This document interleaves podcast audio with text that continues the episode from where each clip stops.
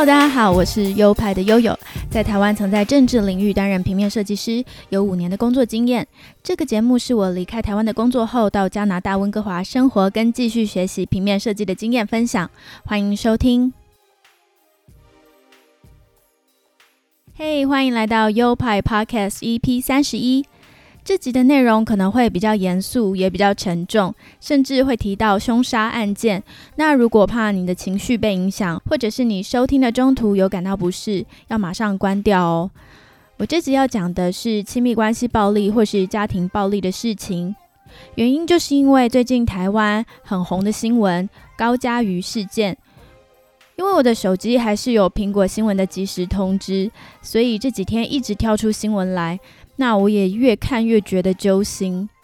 嗯，稍微跟不知道的朋友简述一下这个事件呢。一开始是《镜周刊》接获爆料，于是呢，在十一月底刊出立委高嘉瑜被男友林炳书殴打之后的验伤照。据周刊说明，照片是经过他本人同意才刊登的。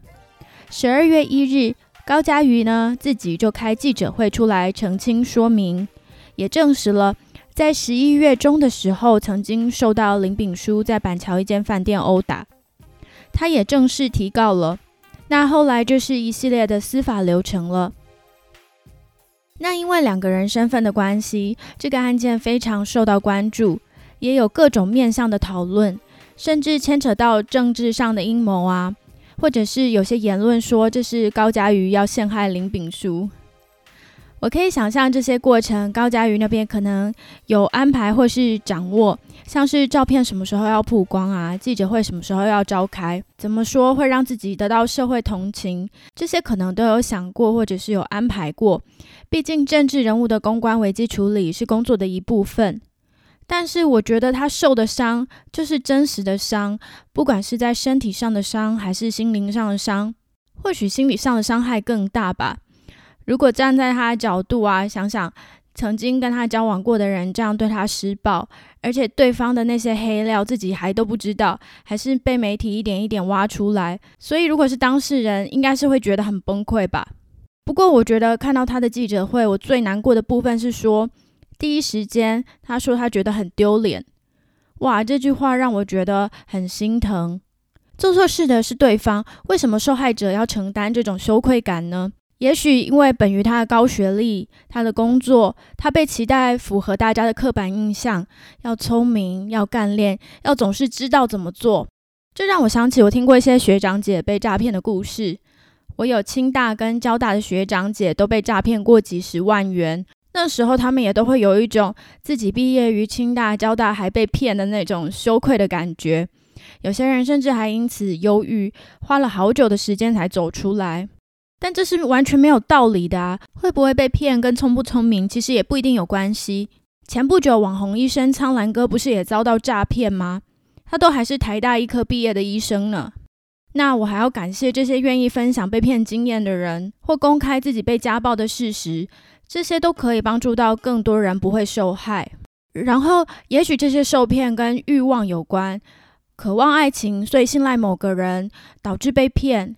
希望能赚到更多的钱，或者是希望能解决什么事而遭到金钱诈骗，我觉得这些动机都是人之常情，没有什么好丢脸或批判的。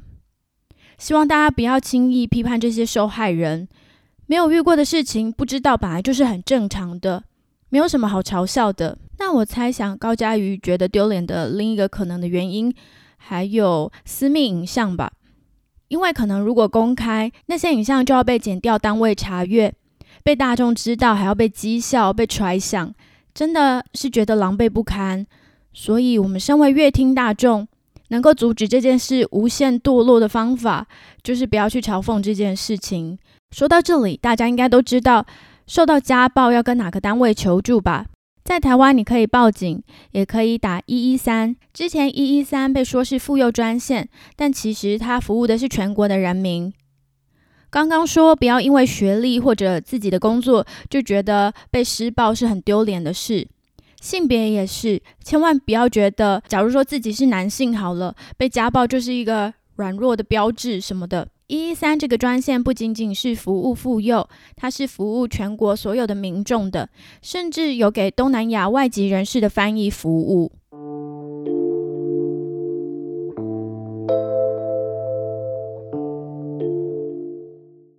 恰巧，不久以前有一个学校作业，刚好是要我们设计明信片。明信片的主题呢是宣导一些社会议题，像是性别多元啊、环保啊。那我选的主题刚好就是家暴。老师看到我的作品，还跟我聊到说，因为疫情的关系，家暴的案件在加拿大急剧攀升。因为疫情除了带给大家强大的精神压力之外，家人都待在一起，增加了更多的摩擦。甚至还有因为疫情失业、整天待在家的人，情绪就会变得很暴躁，那就会让情况变得更糟。在二零二零年九月一日到十二月三十一日之间，加拿大各地的家暴求助热线共接到大概两万多通的求助电话，而在二零一九年同一时期，也就是疫情爆发前，是一万两千多通，所以增加了大概一倍的求助电话。加拿大的家暴定义是包括同性、异性婚姻关系内的暴力，另外同居关系也算，兄弟姐妹或亲戚同住也算。受害的对象除了伴侣外，小孩、父母、同住的兄弟姐妹、亲戚都算。暴力的范畴也不仅只有肢体暴力，还包括语言暴力、财务金钱的暴力。财务金钱的暴力呢，就是损毁财物或制造麻烦。造成金钱的损失，另外还有性暴力，还有夫妻之间告强暴的，这也是有发生过的案例。我希望我的听众都不会遭到家暴，但是如果不幸在加拿大受到家暴或是亲密关系暴力，要怎么办？最直接与最紧急的方式就是报警，警察到场。如果家中有十七岁以下的孩子，警察就必须打电话给儿童援助单位。警察单位还会注记这家发生过家暴，未来会特别留意。如果警察判定有刑事犯罪的行为，会请施暴者离开，不能直接或间接靠近被害人，连透过朋友传话这种间接的接触也是违法的。施暴者必须到其他地方去居住，并且等着上法院。而对受害人，警察会将受害人转接到受害人服务组织、心理咨询单位、庇护所。或是提供婚姻指导的单位等等，这类的资源在加拿大算是很丰富的。那每个省也会有不同的他们负责扶助家暴被害人的单位，像是我住的卑诗省，除了找警察外，受到家暴还可以找我刚才所讲的受害人服务 （Victim Services）。受害人服务设于社区机构或者是警察局，它提供的服务包括情绪支援、司法系统资讯。安全规划，或是转介让受害人受辅导，以及支援上法庭的受害人。另外还会提供救济金等。除了这之外，还有卑诗受害人热线，可以提供受害人资讯和转介，以及为家庭暴力受害人提供及时危机应对。这个呢，他说有多国语言的翻译服务，可能对移民来说是一个很大的帮助。另外，卫生诊所和医院会提供紧急和比较长期的服务，帮助家庭暴力受害人从身心创伤中康复过来。加拿大是很重视他们的家暴处理的，因为他们知道许多重大的刑案都是从家暴衍生而来，像是在二零一零年知名的凶杀案——越南移民家庭 Jennifer Pan 案件。这个案件很有名，因为我很喜欢在 YouTube 上看一些犯罪调查节目或者是犯罪心理学的节目。那我看到好几个频道都曾经介绍过这个案件，因为这个案子是发生在加拿大，又是亚洲人移民，所以我留下了非常深刻的印象。而这次在找加拿大家暴资料的时候，有看到有人拿这个案子为例，我觉得我可以讲一下。所以你们等下可能会觉得你们很像在听 True Crime 的节目。那一样哦。如果听到身心不适，也请立刻离开或是关闭。这个案件是这样的：二零一零年十一月的某一天，加拿大警方接获一通求助电话，打电话来的是一名越南裔的加拿大二十四岁女子 Jennifer Pan。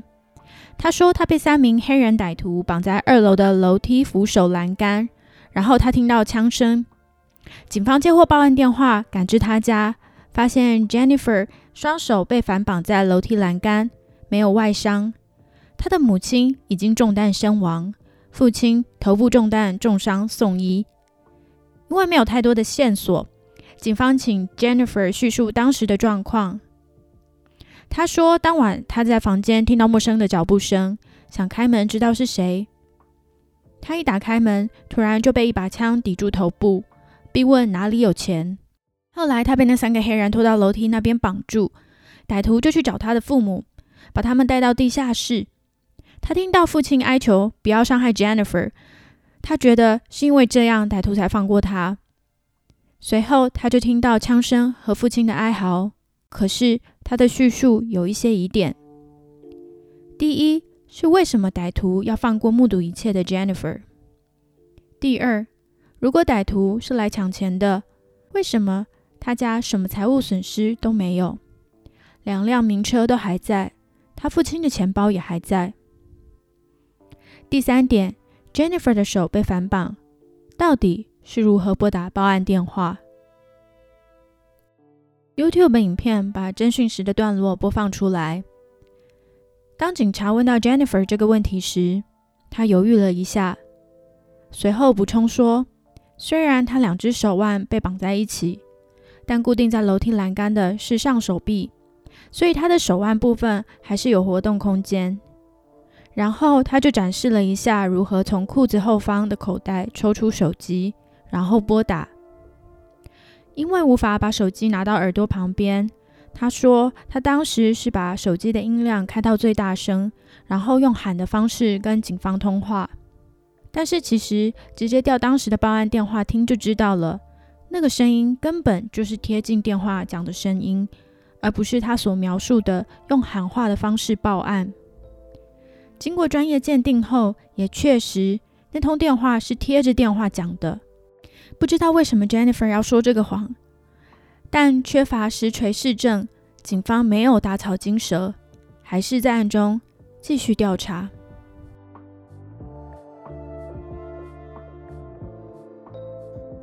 而就在此时，本案迎来最戏剧化的转折，所有可怕的真相就此被揭开。离奇的情节也是为什么这个案件变得这么受人瞩目的原因。在这个案情焦灼的时候。因为头部中弹而送往 ICU 病房的 Jennifer 的爸爸潘汉辉，奇迹似的醒来了，而他的记忆也丝毫未损，反而清清楚楚记得当天晚上发生的事情。他指称整件事的主谋就是他的女儿 Jennifer。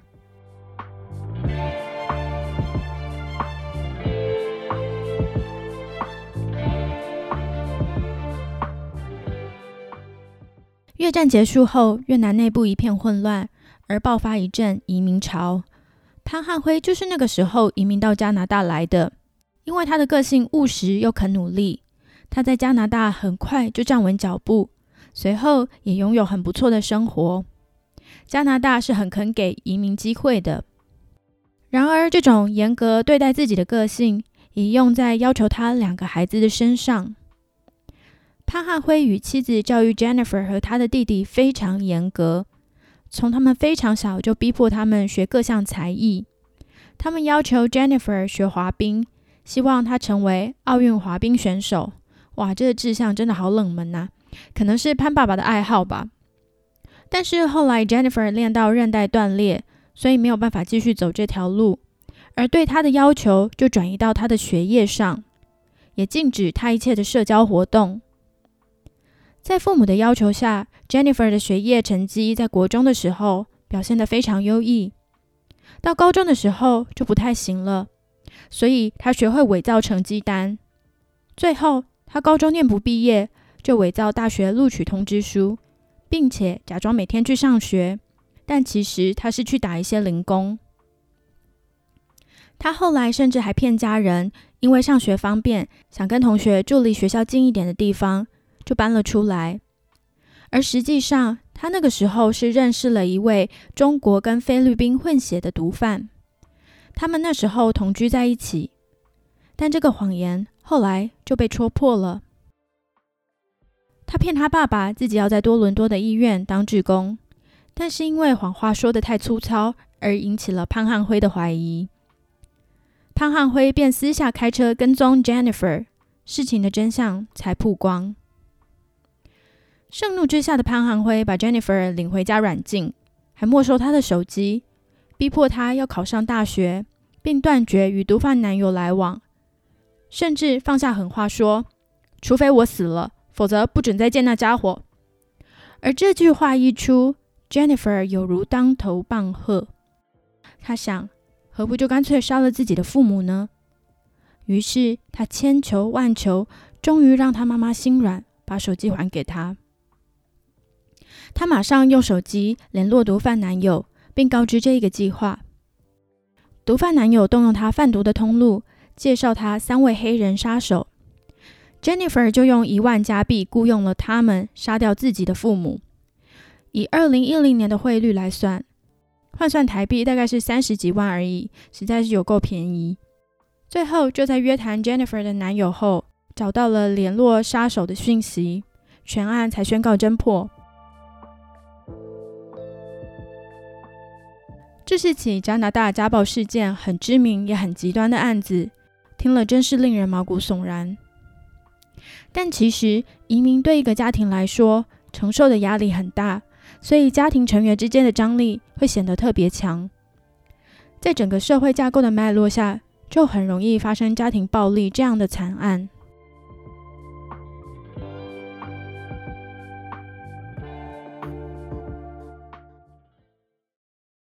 好的，听完了骇人听闻的事件，我们来讲一些比较好的新闻好了，才不会让整个气氛变得那么沉重。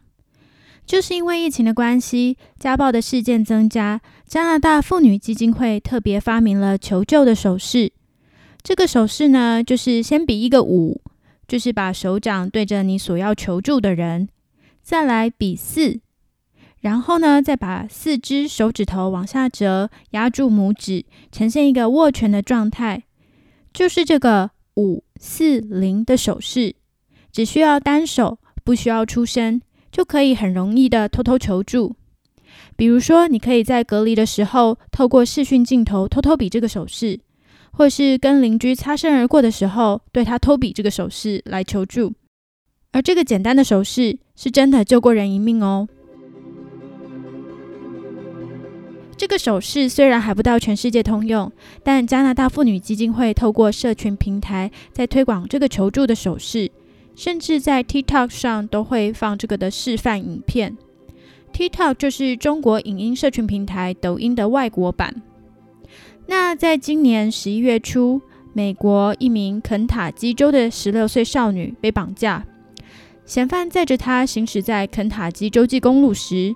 少女想起曾在 TikTok 上学过这个手势，便向车窗偷偷比出五四零这样的求救讯号。那刚刚好呢，被一位卡车司机看到。卡车司机接收到这个讯息之后，便跟踪这台车，还报了警。最后，这名少女因此被警方顺利的救出来。这个新闻让我们发现到啊，原来司机大叔也玩 TikTok 啊。不是啦，而是小小的一个简单的发明，真的是可以避免憾事发生。